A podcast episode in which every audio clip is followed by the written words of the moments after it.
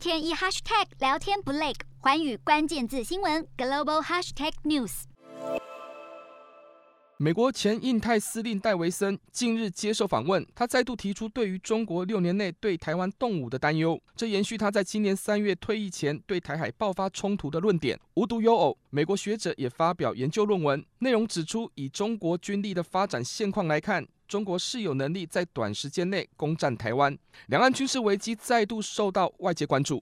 其实，戴维森早在今年三月就提出台海六年内可能会爆发冲突的观点，当时引起广泛的关注与讨论。美国政府内部也有不同的声音，认为可以透过外交来控制情势。不过，随着共机扰台的次数及架数不断创新高之下，中国积极为台海爆发战事而做准备，美国也强力为台海和平稳定发声。显然，危机仍存且持续升温。英国经济学人将台海视为地表上最危险的地区之一，再加上美国一再警告中国不要片面破坏现状，两大国之间爆发冲突的几率似有增加。有论者认为，美国将可能重蹈阿富汗经验，会有弃台论的可能性，而中国也极力防止美国介入两岸军事冲突。显然，美国态度左右了台海情势的整体发展。有趣的是，戴维森最新的受访中提到，美国该如何防范中国的攻势。他认为有必要让中国认识，如果对台动武，将要付出巨大的代价。以此来看，戴维森的论点是一种威慑战略的思维。除了在传统安全布局中保持军力优势，更必须阻止中国有冒进的军事动作。那么，美国就必须展现各种震慑能耐，以防止中国误判情势。戴维森的看法也和一篇近期刊载在美国陆军战争学院季刊的论文不谋而合。该论文以威慑中国入侵台湾为题，内容指出，以吓阻方式来降低中国入侵的可能性。台湾要采取覆巢战略，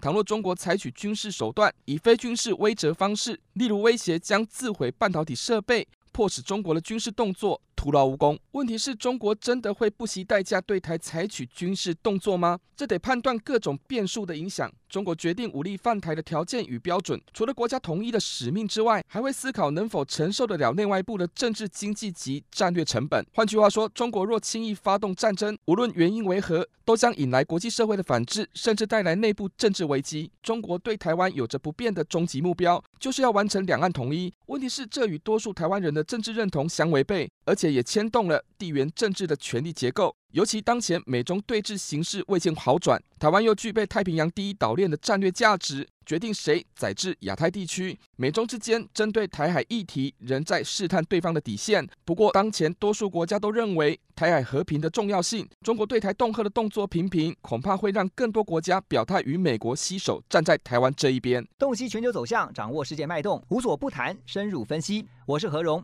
寰宇全世界全新升级二点零版，锁定每周三、周六晚间九点，寰宇新闻 MOD 五零一中加八五凯播二二二以及 YouTube 频道同步首播，晚间十点完整版就在寰宇全世界 YouTube 频道。